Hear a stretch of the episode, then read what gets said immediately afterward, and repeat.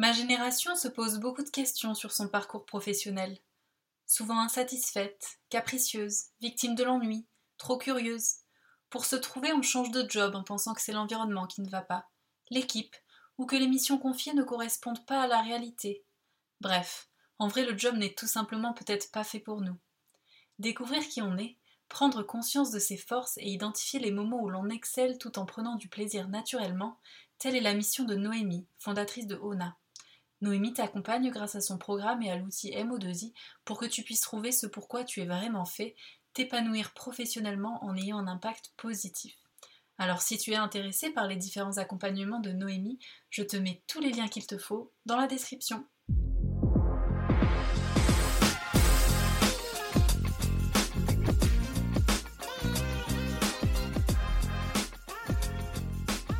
Salut, je suis Romane, j'ai 27 ans et je te souhaite la bienvenue dans Double Casquette, le podcast qui raconte les histoires pas ordinaires d'athlètes de haut niveau.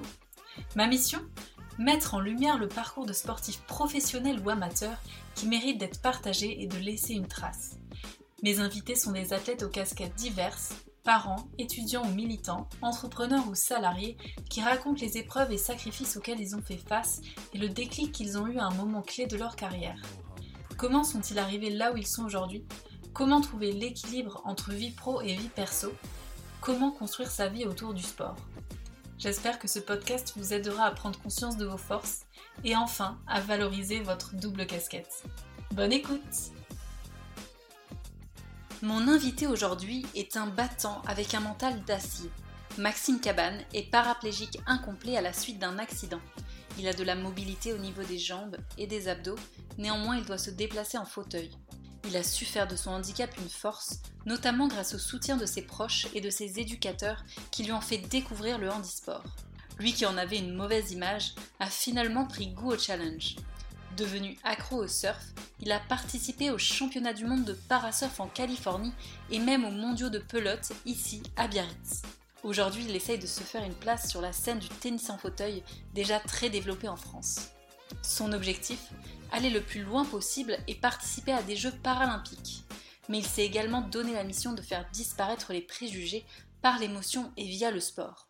Référent et encadrant pour l'association comme les autres, il fait également diverses actions de sensibilisation pour montrer que des solutions existent quand on est en situation de handicap. Notre rencontre et cet échange ont changé mon regard sur le handicap et sa joie de vivre est vraiment une bouffée d'air frais et vous donne envie de croquer la vie à pleines dents. Tel est d'ailleurs son message, vous l'entendrez, partager et transmettre sont des valeurs qui lui sont chères. J'espère de tout cœur que cet épisode vous offrira le même sentiment que moi et également qu'il donnera de la visibilité au monde du handisport. Je vous laisse découvrir l'histoire touchante de Maxime et sa philosophie de ne jamais abandonner. Très bonne écoute. Salut Maxime. Salut Romane. Tu vas bien? Ben, Ça va et toi? Ouais, très bien. Merci d'être euh, là aujourd'hui pour cet épisode. Est-ce que tu peux te présenter, s'il te plaît? Alors, Maxime euh, Cabane, euh, j'ai 30 ans, je suis originaire de Larceveau, un petit village au cœur du Pays Basque, à côté de Saint-Jean-Pied-de-Port. Euh, et depuis l'âge de 18 ans, je suis paraplégique. Je suis en fauteuil roulant tous les jours car j'ai eu un accident de voiture. Et depuis cet accident, ben, je dédie ma, ma, vie au sport.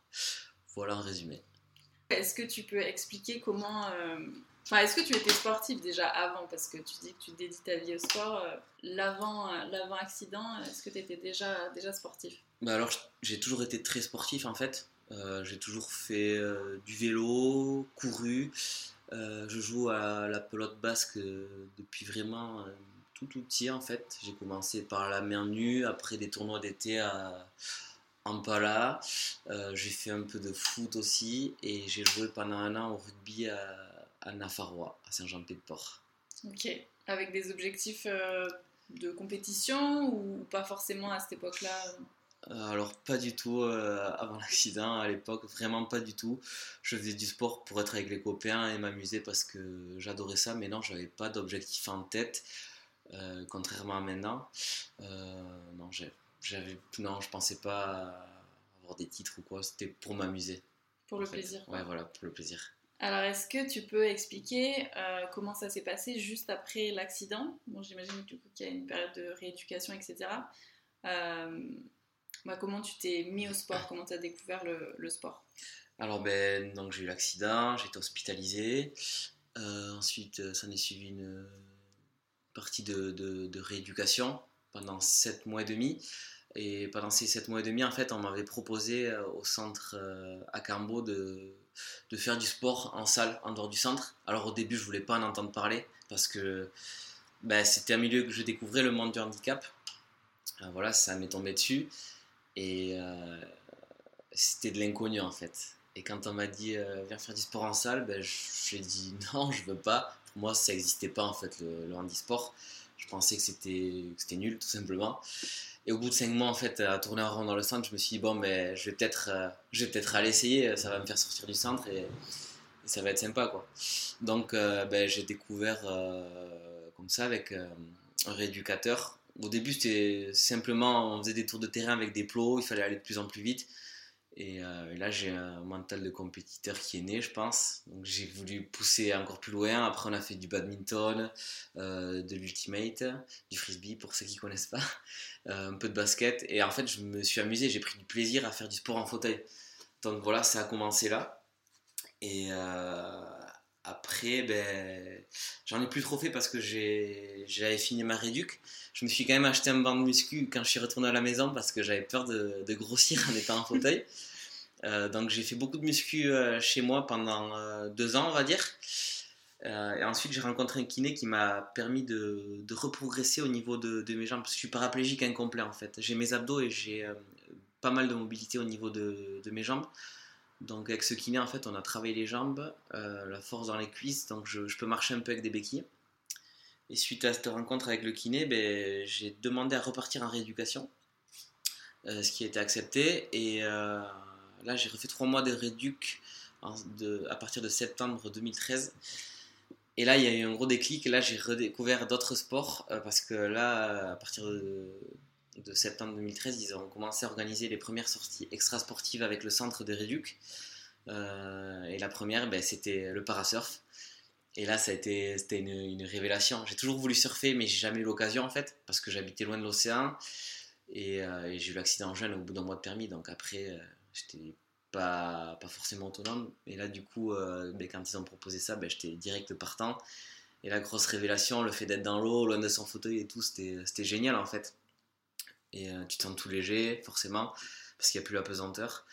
Et j'ai rencontré Batik, euh, Mathieu, Julien, euh, ben, les profs de surf qui nous ont encadrés sur cette session-là, qui sont devenus des amis maintenant. Et, donc voilà, ben, un énorme plaisir partagé avec d'autres patients du centre. Et à partir de là, je me suis dit, ben, il ne faut pas que, que, je lâche l'affaire. Donc quelques mois après, je suis reparti avec un autre patient et, voilà, on a surfé ensemble puis, là, après, on a recontinué, recontinué. Et c'est là où on a rencontré le président d'Andy Surf euh, qui nous a dit que les premiers mondiaux euh, avaient lieu en Californie en 2015, donc deux ans après avoir fait ma première séance. Et au début, j'y croyais pas, moi, donc euh, je me suis dit, bon, je vais surfer, je vais tenter, mais je pense que jamais on va y aller, quoi. Et bien, de fil en aiguille, voilà, ça s'est fait, des sélections, et j'ai participé aux premiers mondiaux en Californie. Voilà, maintenant, ça fait, euh, ça fait 8 ans que je suis en équipe de France. Voilà, ça continue. Donc ça, c'est pour le surf. Euh, j'ai découvert euh, également aussi le ski en janvier 2014, quelques mois après le surf. Pareil, j'ai pas lâché. Bon, ça, j'en fais pas en compète, j'en fais qu'un loisir, mais bon, c'est du kiff total, c'est de la glisse aussi. Et j'ai acheté mon matériel et tout, et maintenant je vais skier dans les Pyrénées, mais surtout dans les Alpes, où c'est plus grand et c'est plus sympa. Donc euh, voilà. sur les genoux aussi, comme le surf? Non, alors là, c'est euh, avec des coques, un matériel spécial où on est assis en fait. On est assis avec deux bâtons stabilisateurs pour pouvoir tourner. Et euh, on prend une vitesse de fou vraiment. Et on est à ras de la neige, donc il y a vraiment beaucoup de sensations. C'est vraiment du, du, plaisir. Il y a des moniteurs qui se font les croisés pendant la saison qui, qui utilisent. Ces... comme ça, Ouais, qui en font comme ça aussi pour, ben, pour continuer à kiffer tout simplement. quoi. Donc, euh, Il y a des pistes à part euh, Non, c'est. Oh non, on est tout mélangé en fait. Euh, il y a un système exprès pour prendre les télésièges. Ça, c'est la question qu'on me pose souvent. Comment tu prends les télésièges? En fait, il y a un système de goupille. Donc, on dégoupille. on dessert un peu sa coque pour se mettre en arrière et, et on prend le télésiège hyper facilement. On peut le faire en totale autonomie. Alors moi je pars pas tout seul parce que j'aime pas, j'aime bien partager avec les copains tout simplement le, le ski. Donc euh, je pars avec un copain sur le télésiège euh, qui, qui m'aide plus ou moins, hein, mais je suis complètement autonome en, réalité.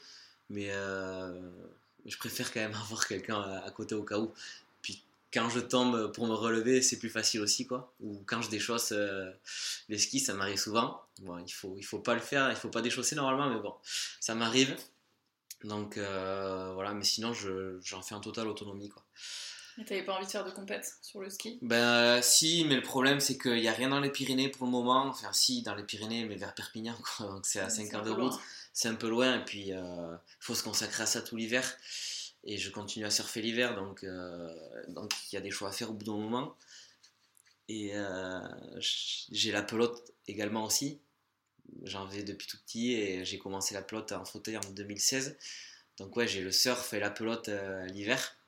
Et 2016, donc ça veut dire que tu as commencé après les fameux mondiaux euh, de surf, en 2015. Euh, la pelote? Ouais. ouais. ouais, tout à fait. Parce Comment ça se fait que tu commencé aussi tard euh, après Alors en fait, j'habitais. Là, j'habite à Bayonne, j'habitais pas à Bayonne avant. J'ai déménagé à Bayonne fin 2015 en fait, où j'ai pu acheter mon appart et m'installer sur Bayonne pour me rapprocher de tout ce qui est handisport au final, parce que là où j'habitais avant à la campagne, il y a zéro handisport. Il n'y a rien qui est adapté. Donc il fallait que je déménage sur la côte où il y a, plus de monde et plus d'activités euh, handisportives, on va dire. Donc euh, la pelote, ben, dès que j'ai aménagé, j'ai appelé, euh, j'ai appelé Handisport Pays Basque. Est-ce qu'il y a une section pelote? Ils m'ont dit ben, appelle un tel et tu vois avec lui. J'ai appelé. du coup, je suis tombé sur le coach et on s'est rencontrés. Il m'a coaché. Ben, on est devenus amis depuis.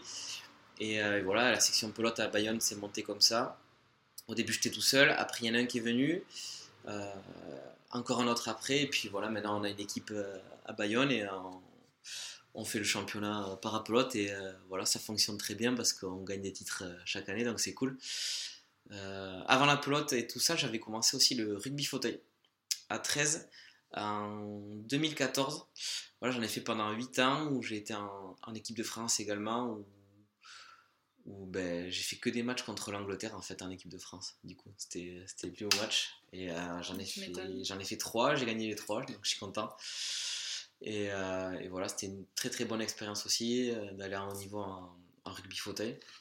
Voilà, donc, mais ça j'ai arrêté depuis parce que maintenant je fais, je fais trop de choses encore. Donc voilà, j'ai commencé le tennis là il y, a, ben, il y a deux mois. Et voilà, ça fonctionne bien pour le moment. J'ai, fait trois tournois, j'en ai gagné deux, j'ai fait troisième régional. Et là, mon but aussi, ben, comme dans tous les sports que je commence, c'est d'atteindre le, le haut niveau je l'espère. Donc voilà, il faut que je trouve un coach et puis euh, on verra par la suite où, ça va aller, mais, euh, mais j'espère euh, monter assez vite en niveau. Donc voilà. C'est fou parce que avant, du coup, quand tu étais plus jeune, tu faisais pas mal de sport, mais pas du tout compétiteur, et puis tu t'es révélé finalement compétiteur, et aujourd'hui tu, tu, vis ta vie autour de ça. Ben, entre guillemets, en fait, quand tu es valide, c'est assez difficile d'atteindre le haut niveau parce qu'il y a beaucoup de monde. C'est très très dur. Et en gros, on peut dire qu'en étant handi, il y a moins de monde, donc c'est un peu plus facile. Donc j'ai saisi l'opportunité, entre guillemets, mais euh, je l'ai saisi, mais euh, je suis un gros bosseur en sport après. Je m'entraîne beaucoup et je fais tout pour atteindre le haut niveau et, et atteindre la perfection, entre guillemets, on va dire. Parce que bon, il n'y a pas beaucoup de monde, mais il y en a quand même un peu qui arrivent. Et voilà, et, euh, et de plus en plus avec les années à venir, hein, parce que ça se démocratise beaucoup, et, et tant mieux. Hein. Donc, euh, ouais, j'étais pas compétiteur, mais là, je, je le suis, ouais, et, voilà, ce que je kiffe. Et quand tu as commencé le surf, quand tu disais avec le centre, vous avez fait la première sortie, entre ce moment-là où euh, bah, tu as découvert ça et tu as adoré, et le moment où tu es allé voir au tout début le président, euh, est-ce que là, au tout début, tout de suite, tu t'es dit, il y a quelque chose à faire professionnellement? Alors non, au début pas du tout. Euh, au début j'ai vraiment commencé le sport, mais pareil qu'avant quand j'étais valide, hein, c'était pour le kiff. Et c'est après quand les compètes sont arrivées, je crois que la première compète c'était le... J'ai fait de la compète d'abord en rugby fauteuil, en championnat, mais j'avais pas forcément trop d'objectifs parce que je débutais. Et c'est à partir de, la première compétition de surf que j'ai fait, en fait, euh, on a tout fait à l'envers euh, dans le surf en Andy. On a commencé par les sélections en France et après les mondiaux. Alors que normalement, tu commences par les départementaux, les régionaux, les France et après les mondiaux. Là, on a tout fait à l'envers, à, le circuit. Donc, euh, à partir de, cette sélection en France, quand j'ai su qu'elle avait lieu, je me suis un peu entraîné. Et, quand on m'a dit que tu es sélectionné pour les mondiaux, ben là, j'étais comme un fou. Première expérience en équipe de France. Et c'est à partir de là où je me suis dit, mais c'est génial en fait, parce que grâce à ça, tu peux voyager, rencontrer du monde. Et je me suis dit, ben là, accroche-toi et, essaye d'aller à un niveau euh, dans tous les sports que tu fais. Et comment ça s'est euh, passé les premiers mondiaux du coup? Bon, moi j'étais débutant, j'ai fini dans, dans, les dernières places après. Euh, mais il n'y avait pas de catégorie à l'époque en fait, on était tout mélangés. J'étais contre des aveugles et tout. C'était un peu la, la foire au jambon quoi. Donc, Et comment ça se passe Ça se passe maintenant, il y a des catégories Là, il y a... Par handicap en fait? Voilà, c'est ça. Ils essaient de catégoriser par handicap. Bon, c'est plus ou moins bien fait parce que bon, c'est très compliqué après. Hein. Mais là, on est 8 catégories en tout. Enfin, 16 en comptant les filles. Donc, il y a une catégorie euh, pour les amputés euh, du haut, donc des bras. Une catégorie pour les amputés en dessous du genou. Une autre pour les amputés au-dessus du genou. Euh, moi, je suis dans la quatrième catégorie, la catégorie nil à genoux, où je suis contre des, des, des amputés euh, fémoraux au-dessus du genou, mais qui surfent à genoux et pas debout, et euh, contre certains paras incomplets, ben, comme moi, euh, qui arrivent à surfer à genoux, qui ont la mobilité du, du tronc, les abdos et tout ça. Ensuite, il y a une catégorie malvoyant, une catégorie aveugle, totalement totalement aveugle quoi. catégorie malvoyant et, aveugle en fait ils sont guidés. Ils ont un guide dans l'eau qui n'a pas le droit de les toucher, mais qui leur dit quand la vague arrive, quand ramer et tout ça, c'est incroyable. Hein. C'est franchement c'est ah, c'est fou. Ouais ouais. Tous tes sens doivent travailler. Là. Ah ben là ouais, c'est complètement différent. J'ai jamais essayé de surfer euh, les yeux fermés. Et, euh, je pense pas que je vais le faire parce que c'est très très compliqué, mais franchement chapeau à eux quoi. Euh, ensuite il y a une catégorie prone, donc couché, et une catégorie prone assist. Là avec une personne qui est pas du tout autonome dans l'eau, qui en général est tétraplégique, qui eux sont euh, assistés vraiment par euh, quelqu'un qui les pousse par contre sur la vague, qui peut les toucher et tout, qui les fait remonter. Il y a plusieurs assistants dans l'eau, un qui les pousse, un qui est au milieu entre la vague et le sable pour euh, le récupérer s'il tombe de la planche, pour le remettre sur la planche, et quelqu'un au bord s'il prend la vague jusqu'au bord pour le remonter aussi également après au large. Voilà. Ah, c'est dingue. En fait, on n'est pas du tout au courant de tout ça tant qu'on n'est pas dedans, quoi. Non, non, mais il y a plein d'autres sports où qu'on connaît pas non plus. Après, c'est pas, ça se démocratise, mais bon, c'est très très lent, quoi, comme tout. Donc, euh, ouais, ça demande à être connu. Et puis, euh, puis c'est du spectacle quand même à voir. Hein. C'est génial. Et ces mondiaux-là, c'était en même temps que les mondiaux des, des valides? J'aime pas utiliser ce mot valide, je trouve ça, je trouve ça bizarre. Bah ouais. Du coup, ça catégorise encore plus. Ouais, c'est une connotation un peu péjorative, mais euh, bon, on est habitué, on habitué à dire comme ça, quoi. Ouais. Mais euh, non, c'est pas du tout en même temps en fait. C'est pas, c'est pas mélangé. Donc on a nos mondiaux handi, il y a des mondiaux valides. Après, il y a plusieurs catégories. Il faut savoir en surf aussi. Hein. Tu as le shortboard, le longboard, le bodyboard, mm. le, le, le, sup, euh, le body surf. Et, il y en a plein quoi. Donc non, c'est pas, c'est pas tout mélangé quoi. Donc on a nos mondiaux euh, à part entière. Ok. Et cette association, euh, est-ce que tu peux expliquer un peu leur, euh, enfin celle qui t'a fait découvrir le surf? Andy Surf Ou le Andy Surf, ouais. Ouais, euh, ben, c'est l'association nationale Andy Surf. en fait, c'est une asso qui labellise les structures où il y a des profs de surf, en fait, les, écoles de surf. Elle labellise les, les écoles de surf. D'ailleurs, avec le centre, on a été à l'école de surf Léna. C'est la première école de surf labellisée en France. Euh, voilà, donc on a eu la chance d'être euh, encadré par, ben, par les meilleurs, on va dire. Et donc elle labellise les, euh, les structures, les écoles de surf, et elle accueille également. Elle fait pas de la performance en fait pour les athlètes en parasurf. Elle fait découvrir le surf, elle fait des initiations en surf, et elle s'occupe surtout des, des enfants autistes. En fait, c'est ça la base de cet assaut. Donc elle accueille euh, beaucoup d'handicaps mentaux et, euh, et, cognitifs. Et euh, maintenant, elle a créé également une maison des aidants à Bayonne qui accueille les parents des enfants qui, qui pratiquent le, le, le handisurf. Quoi. pour ben, soulager, par exemple, les mamans de leur quotidien avec, avec leurs enfants. Et dans, dans cette maison des aidants, peuvent faire ben, du pilates, du yoga, par exemple, et, plein d'autres choses. Quoi. Donc ça soulage le quotidien des, des, des, aidants. Quoi. Mais je pensais aussi à l'autre asso comme les autres. Ah, comme les autres Ok. Alors, comme les autres, euh, c'est pas ça qui m'a fait découvrir le surf, mais comme les autres, c'est une asso. Euh, alors que j'ai découvert en tant que. J'en ai bénéficié. Euh, j'ai bénéficié d'un séjour avec cet asso en tant que participant. on était parti à Paris pour un mini séjour. C'était le 50e séjour, je crois, de l'asso. Et on était en même temps que l'antenne de Marseille. Moi, je partais avec l'antenne de Bordeaux. C'est une asso en fait qui fait partir 5 candis et 5 valides en séjour en même temps pendant 5 jours. Bon, vraiment trois jours parce que le lundi, en général, on part, il y a le voyage aller et le vendredi, le voyage retour. Donc, on est vraiment euh, pendant trois jours en train de faire des, euh, activités. Euh, du coup, cet assaut, donc elle amène 5 handis et 5 valides et c'est pour faire changer le regard sur le handicap. et pour montrer, enfin, ça c'est pour les valides pour qu'ils voient ce que c'est le handicap, changer le regard et pas se dire qu'un handi enfin pas avoir pitié de lui quoi, se dire oh le pauvre il peut rien faire et tout, bien au contraire, montrer qu'on peut faire plein de choses. Et pour les Andis, en général, ils prennent des Andis qui sortent de rééducation. Euh, parce qu'en fait, quand tu es en réduc, tu es dans un cocon. Et après, quand tu sors de réduc, tu es livré à toi-même. Et donc, euh, c'est pour les motiver à leur montrer qu'il y a plein de choses à faire aux, récents accidentés. Leur montrer qu'il y a plein d'activités à faire, même en étant Andy, euh, des activités à sensation forte notamment.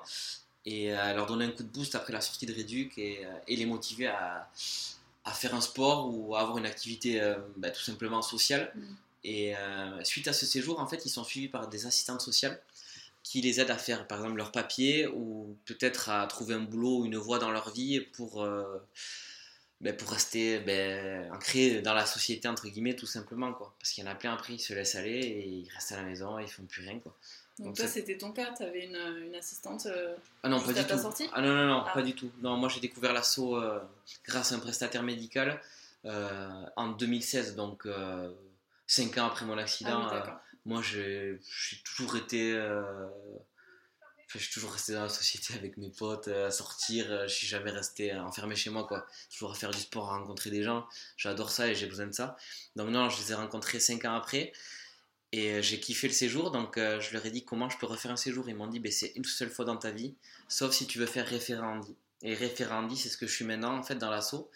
Euh, je suis encadrant du séjour avec un valide. Voilà, on est deux encadrants. Euh, et moi, en fait, je suis un peu, entre guillemets, euh, l'image de l'Andy pour les Andis qu'on amène en séjour. Leur montrer ce que je fais dans la vie, leur dire qu'il y a plein de choses possibles pour, pour continuer ben, à vivre dans la société, tout ça, rester sociabilisé. Et en gros, j'essaye de motiver les Andis par rapport au chemin que j'ai parcouru moi suite à mon accident. Quoi. Mm. Voilà. Et, euh, et, je parle aux valides aussi dans le séjour pour leur dire euh, qu'est-ce qui est faisable et tout quand on dit, faire toutes les choses qu'on peut faire maintenant et, euh, et, éliminer les préjugés. Quoi. Voilà. J'imagine qu'il y a un gros écart. entre quand ils viennent avant le séjour et l'après-séjour, ben, quoi. Ouais, parce qu'en fait, tu passes par tellement d'émotions par rapport aux sensations fortes que tu vis, par rapport aux activités, qu'à la fin du séjour, tu as l'impression que ça fait trois semaines que tu es, qu'on est tous ensemble, tu vois. Donc euh, c'est vraiment top des séjours comme ça. Donc oui, c'est moi je trouve que c'est hyper important et ça a aidé beaucoup de gens.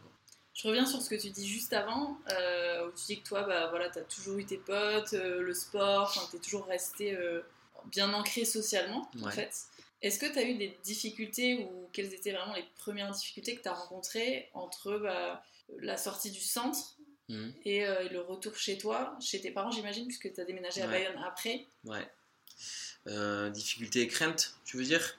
Ouais, crainte, difficulté, Alors, peur, euh, stress. Euh. Au tout début, c'était des craintes, mais alors j'ai su quand j'ai eu l'accident, j'ai su direct que j'allais pas remarcher. je me suis. Bon, j'étais déjà au fond du saut, forcément, parce qu'à 18 ans, tu prévois pas d'avoir un accident comme ça.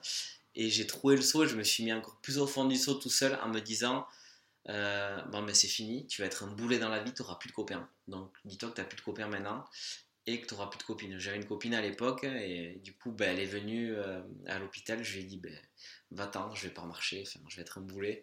Et elle est restée, bien heureusement, et ça m'a beaucoup aidé. Et mes copains, au final, ben, tout le contraire de ce que j'ai dit s'est passé.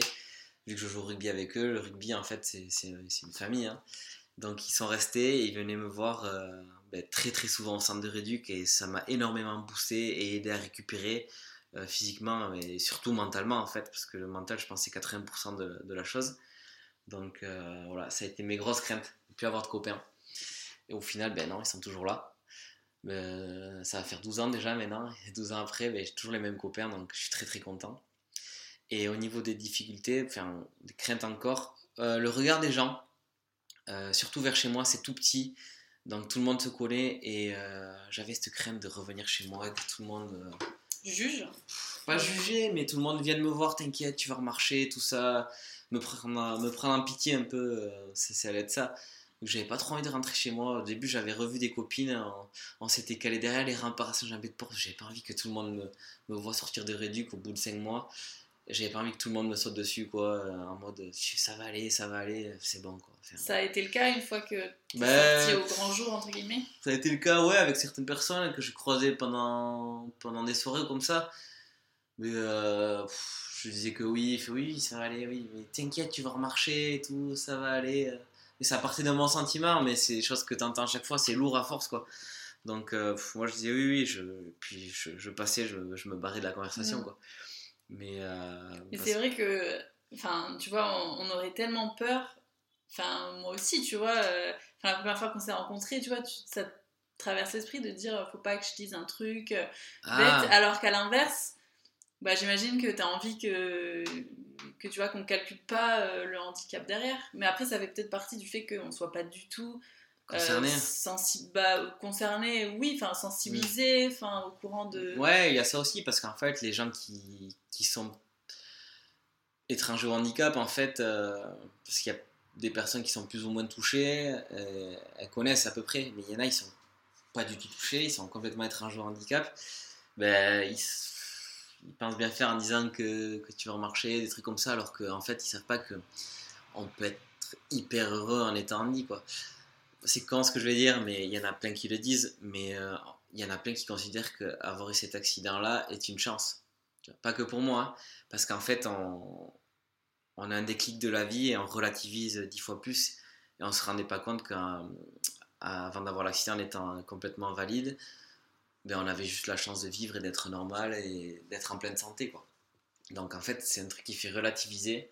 Et euh, des fois, peut-être je relativise un peu trop maintenant, mais, euh, mais je suis tout simplement heureux de vivre maintenant et je profite de, chaque instant. Quoi.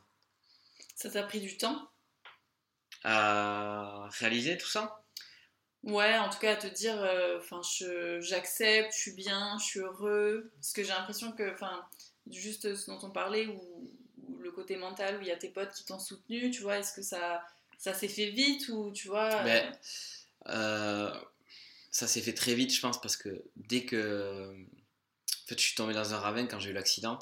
Dès que j'ai touché le sol, euh, j'ai ma vertèbre qui s'est cassée et qui a pas sectionné la moelle, mais fait un gros hématome qui a sectionné certains nerfs.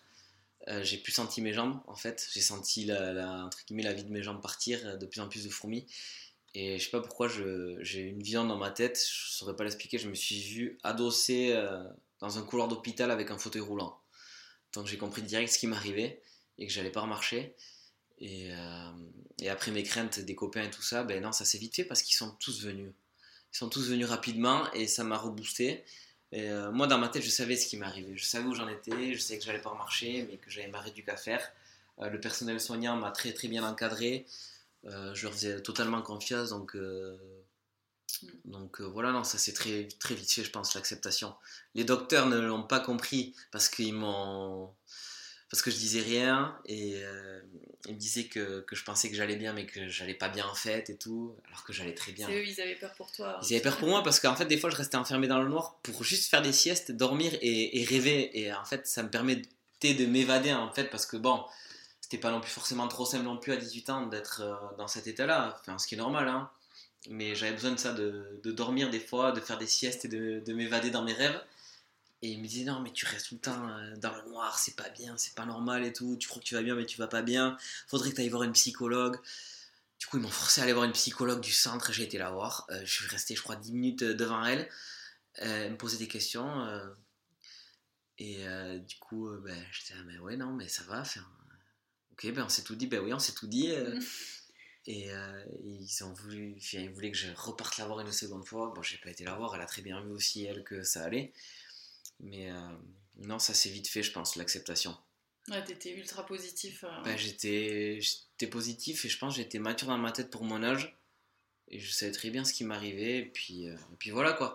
Et quand t'es en réduc dans un centre comme ça, en fait, moi j'étais dans la, la case neurologie quoi. C'est neurologique la moelle épinière quand t'es touché. Sauf que c'est neurologique jusqu'au cerveau. Donc quand tu vois des AVC dans ta salle de réduc qui restent devant toi la bouche ouverte à te regarder et qui captent rien, enfin ils sont dans un bocal, hein, euh, vulgairement, hein, et euh, tu te dis en fait, euh, ben, t'as rien par rapport à eux quoi. Donc euh, t'as pu tes deux jambes peut-être, mais t'as toute ta tête, t'as tout le haut de ton corps. Donc déjà ça, ça te fait relativiser énormément quoi. Et t'en vois passer en réduc, tu vois toute la misère sociale. hein. Donc en fait, moi je suis un para mais avec abdos. Donc c'est juste que je marche pas, je roule, mais je me considère valide parce que s'il y a des escaliers à passer, euh, je sors de mon fauteuil, j'ai un copain, il prend mon fauteuil, il me monte le fauteuil, moi je monte sur les fesses, ou avec une béquille, euh, je peux le faire et la rambarde. Euh, je suis hyper mobile quoi. Quand je vais en vacances dans un lieu, je regarde pas forcément s'il est accessible. Un peu quand même pour soulager les copains, pour pas qu'ils aient à tout le temps, pour pas faire le boulet justement. Mais euh, en fait, je me prive de rien avec Ouais. mon fauteuil roulant. Ça, quoi. ça n'a jamais été euh, justement une peur au début, quand t'es rentré chez toi, de te dire euh, Pff, les lieux où je vais, il faut que je réfléchisse, est-ce que ça Un- va être galère ou pas Un ou petit tu- peu, mais, mais ça a été rapide au final. hein, tu vois, dès que t'as euh, découvert ta mobilité, tu- Ouais, c'est bon, dessus, je hein. me suis dit, il faut se priver de rien, quoi. Puis je peux voyager partout, le train est accessible, les transports en commun sont accessibles, l'avion est accessible, euh, tous les hôtels où tu vas, c'est quasiment accessible. Donc, euh, en fait, euh, je suis en fauteuil, mais je me considère valide, moi, avec mon handicap en 2023 maintenant, quoi. Donc, voilà, il faut pas se mettre des freins, en fait, dans la vie. hein. Sinon, si tu te mets des freins et que tu deviens négatif, bah, tu t'empêches de tout et tu fais rien, quoi. Donc, voilà, il faut être positif et lancer des messages positifs pour les autres, pour les motiver à, se bouger. On n'a qu'une vie, elle est courte et, et voilà, il faut profiter quoi. Donc c'est ce que tu fais euh, avec l'assaut notamment. Et puis à chaque fois que tu es dans un sport, euh, tu sensibilises euh, Ben, les ça. autres comme ça. C'est ça, j'essaie de donner que des messages positifs. euh, et des personnes, des handis qui me disent oui, mais ceci, mais cela, je peux pas. Moi, je, vu que je connais du monde dans le sport et dans le handicap, je connais beaucoup de monde maintenant, j'ai du réseau. Je leur dis ben ouais, mais j'en connais un, il est plus handicapé que toi, il fait ci, il fait ça. Oui, mais ben non, en fait, non, tais-toi. Tais-toi, écoute-moi, et puis euh, te prive pas, en fait, et te mets pas des, des freins, des barrières dans la vie. Parce que, ouais, elle est courte, et donc, euh, voilà, il faut profiter. euh, T'empêche pas de faire les choses, en Mm. fait. Et arrête de, arrêtez de sortir des excuses. donc, voilà. C'est bien de leur parler comme ça, j'imagine. Ça leur Ouais, il faut. Puis au début, je d'Andy à Andy, j'imagine que ça, C'est ça. ça met le boost. Au début, je mettais des pincettes et, et maintenant, j'en mets plus en fait. Parce que il y a plein d'andis, ils font que se plaindre et euh, je t'avoue que je les évite ceux-là. Moi, j'aime bien rester avec des handis positifs, mais euh, j'évite le milieu du handicap parce que des fois, ça peut être sectaire en fait. Rester que entre handis et tout ça, non, non, moi, ça me pèse trop, je peux pas quoi. J'ai des potes handis, hein, mais j'ai beaucoup de potes valides quoi. Et il faut pas aller dans les extrêmes. Rester qu'entre handis là, euh, c'est ouais, trop sectaire, je trouve. Qu'est-ce qu'il faudrait faire pour que ce soit moins sectaire au niveau. bah, est-ce que c'est eux ou est-ce que c'est la, la société qui fait que bah, il y Ben, en a, ils, ils se mettent un peu. euh, C'est un peu des deux, mais il y en a, ils sont. Il y a certains handis, ils se bougent, mais en fait, euh, je pense qu'il y en a qui acceptent pas forcément trop leur handicap et ils se braquent contre tout sur la société et ils en veulent à tout le monde et ça c'est pas bien, et ça c'est pas bien. Mais en fait, euh, voilà, en 2023, il y a plein de choses possibles en étant handi, mais pas tout non plus. Il y a plein de choses pas accessibles. Mais bon, il faut se débrouiller aussi soi-même parce que. euh, par exemple, on- je vais prendre un exemple de- des monuments classés euh, historiques ou comme ça, tu vois. C'est des trucs qui pourront jamais être euh, accessibles parce qu'ils pourront pas, ils pourront pas les refaire, par exemple, tu vois. Il faut accepter ces, ces choses-là aussi, tu vois. On pourra pas aller partout non plus, mais il y a plein de choses qu'on peut faire. Mm. Donc, euh, Et c'est là que le, le casque virtuel apporte toute sa. ouais, mais c'est ça. T'as ça aussi. euh, Oui, oui, t'as ça aussi. ça. Mais il y a plein de solutions. Donc, euh, non, il faut, il faut arrêter. Il y a, des fois, il y aura du négatif. Mais ça, c'est normal. Il n'y a pas que du positif non plus. Mais il faut pas rester bloqué que sur le négatif. Et, euh, et je pense qu'il faut, euh, il faut énormément positiver. Quoi. Alors déjà, on a eu euh, un grave euh, choc dans notre vie, un accident. C'est bon, maintenant, il faut, faut vivre sa vie et, et profiter. Quoi. Alors revenons sur le sport du coup. Euh, comment ça se passe justement les entraînements pour toi? Euh, est-ce que, alors que ce soit en surf ou en pelote ou en tennis, du coup, on va prendre les trois sports. Euh, trois sports très actif, les trois sports phares en compète. Alors, le surf à la base, là depuis peu, c'est structuré et c'est génial. C'est ce que je demandais moi et ce que d'autres demandaient également pour vraiment faire quelque chose entre guillemets de haut niveau. On est à un haut niveau là depuis, enfin l'équipe de France qui était au Mondial en 2022, ça y est, on est, on est passé à haut niveau parce qu'on a fait vice-champion du monde. Donc là, c'est très structuré maintenant. On a un pôle en Aquitaine, enfin deux pôles en. Non, je dis bêtises, on a plein de pôles en Aquitaine. Un dans les Landes, au Pays Basque, je crois qu'il y en a en Gironde aussi, où on a des entraînements euh, une fois par semaine. Avant, c'était deux, mais là, c'est une fois, et c'est plus qualitatif aussi. Mmh. Euh, avec le comité, on fait ça. Euh, on s'entraîne une fois par semaine et donc ça nous permet d'aller à l'eau. Mais moi, de mon propre chef, j'y allais déjà avant sans les entraînements et je, fais l'entraînement avec le comité et je fais d'autres entraînements en free surf pour moi aussi parce que bah, déjà c'est un plaisir d'aller à l'eau et j'en ai besoin et j'adore m'entraîner, j'adore faire du sport. Donc euh, voilà, c'est structuré comme ça au niveau du surf. La pelote, c'est un entraînement par semaine. Euh, tous les jeudis après-midi, on le fait avec un coach et, mon coéquipier de pelote. Le coach, euh, maintenant, avant il se mettait en fauteuil, maintenant il, il, reste debout, du coup, pour nous entraîner encore plus. Donc euh, il nous fait des balles assez compliquées et tout, mais nous ça nous fait bouger. Et lui, du coup, le coach, c'est un très très bon joueur de première série de pelote dans le coin, donc ça l'entraîne aussi. Parce que nous on a droit de rebond, lui un seul, donc euh, nous on le ménage pas non plus et, euh, on s'amuse beaucoup. Et donc c'est du 2 contre 1, 2 en fauteuil et, le valide, ben, il est tout seul avec un rebond quoi. Et ensuite pour le tennis, ben, le tennis, je m'entraîne avec un coéquipier mais qui là est blessé pour le moment. Donc c'est compliqué, j'ai pas de coach pour le moment parce que c'est surtout au niveau de l'aspect financier, c'est compliqué. Donc avec le club, là, on va essayer de faire des, des dossiers de financement. Donc voilà, j'espère que ça va se faire. Et euh, pour avoir un coach en septembre et avoir une heure de cours par semaine euh, pour apprendre la technique, parce que là, moi, je débute depuis deux mois, je suis complètement autodidacte en fait. Quand on me donne deux trois conseils, quand je croise des mecs en fauteuil qui me donnent deux trois conseils, je les prends euh, volontiers et j'essaie de les appliquer. Mais il va me falloir un coach et, travailler une technique de jeu euh, pour être efficace sur le terrain. Parce que là, mon but, c'est de monter en niveau. Je suis en équipe de France en surf, euh, je suis très content. En pelote aussi, j'ai fait partie de la première équipe de France avec mon coéquipier à Biarritz au Mondial en octobre 2022. Ça, c'est cool. Prochain objectif, ben, c'est d'atteindre le, le, haut du classement en tennis. Et voilà, moi, je rêve de participer euh, aux Jeux en 2028 euh, en tennis et en surf. Donc en surf, là, on va savoir fin juin si on est au Paralympique ou pas. Franchement, je l'espère, je croise les doigts. Tu me diras si c'est le cas. Je te dirai. Et euh, du coup, ben, si on passe pas au Paralympique en surf, je vais continuer le surf, mais je vais quand même un peu lâcher et me consacrer énormément au tennis, vraiment à fond. mais... si c'est les deux la même année, ça va être intense pour toi. Ouais, mais bon, moi, j'aime ça, hein. c'est des défis et puis il faut les relever quoi. Donc c'est cool.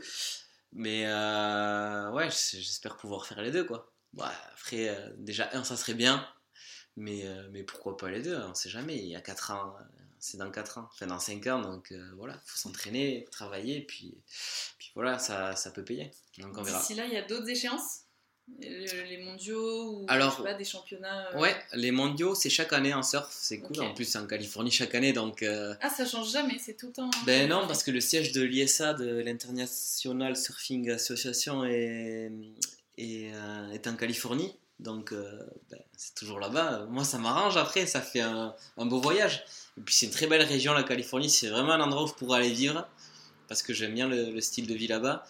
Mais euh, ouais, donc c'est tout le temps là-bas et puis, euh, puis tous les athlètes du monde viennent là-bas et je pense que tout le monde est très très heureux.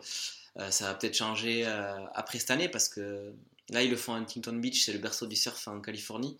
C'est un gros spot donc voilà, on va savoir après ces mondiaux là si. Enfin non, ça va être là cet été qu'on va savoir.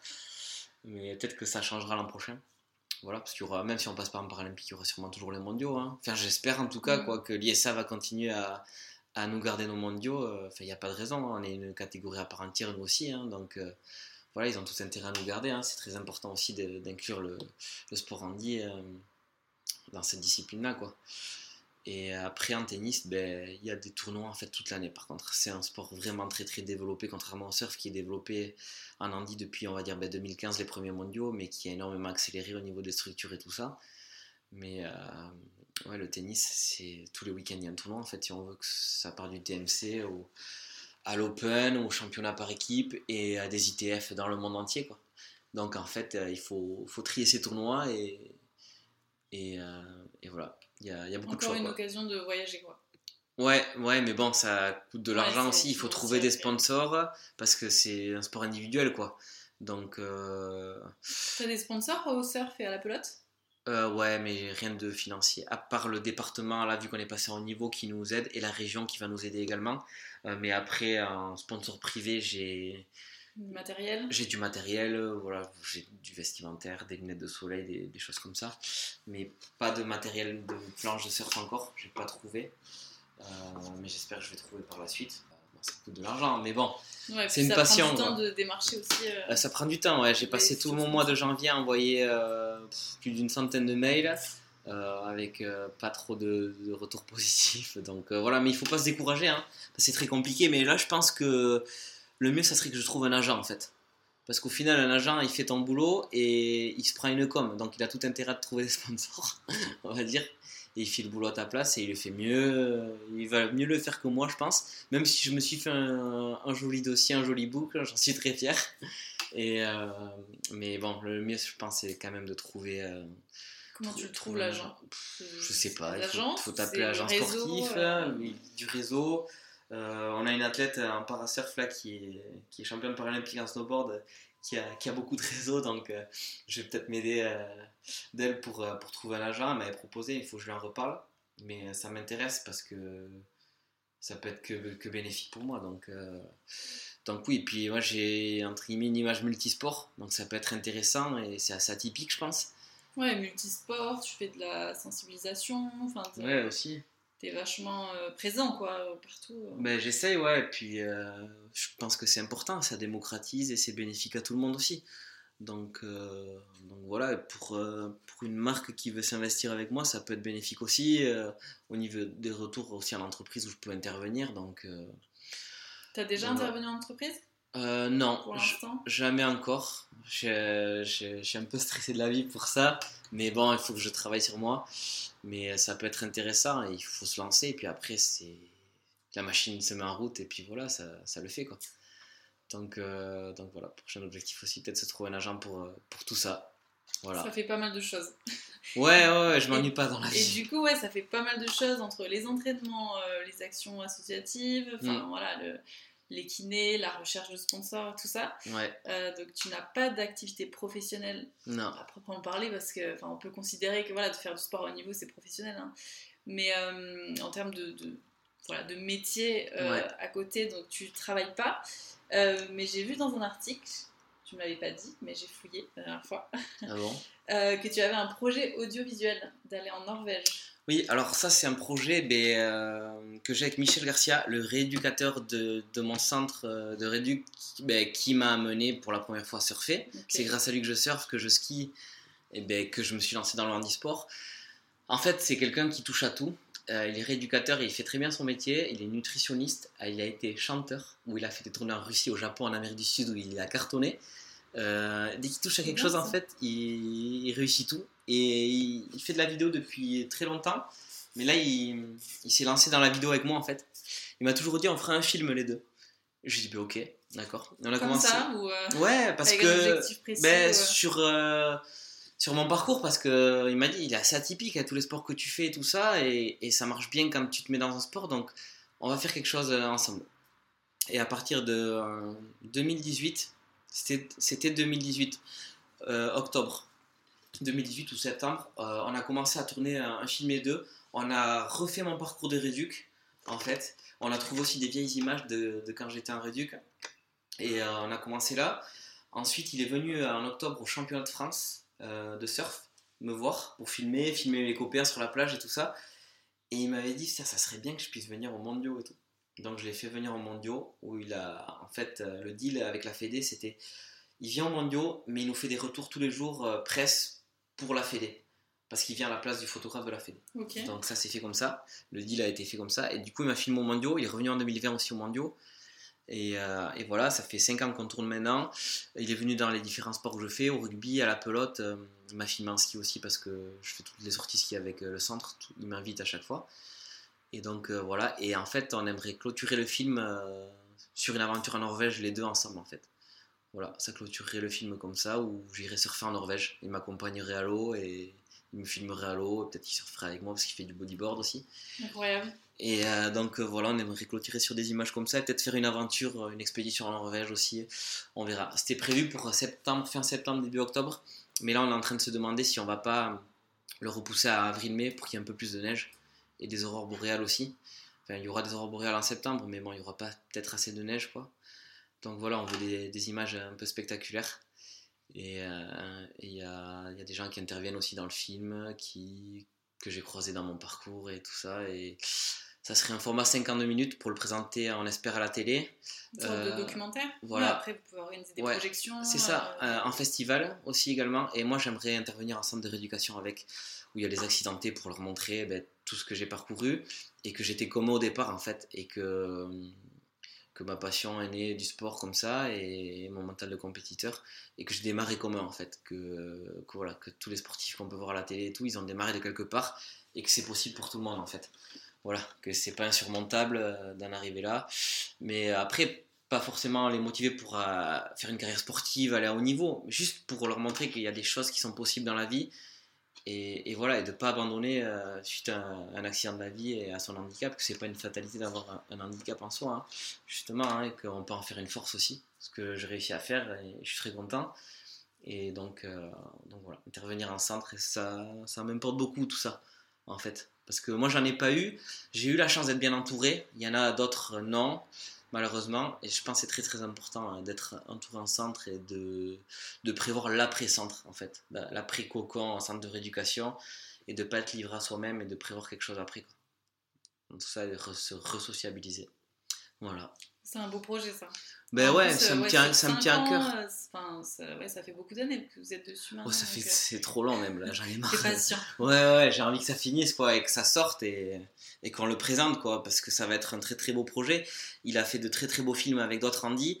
Euh, il a partagé mon teaser euh, parce qu'on a déjà le teaser du film. Bon, il va le remodifier, je pense, mais le teaser est très très bien.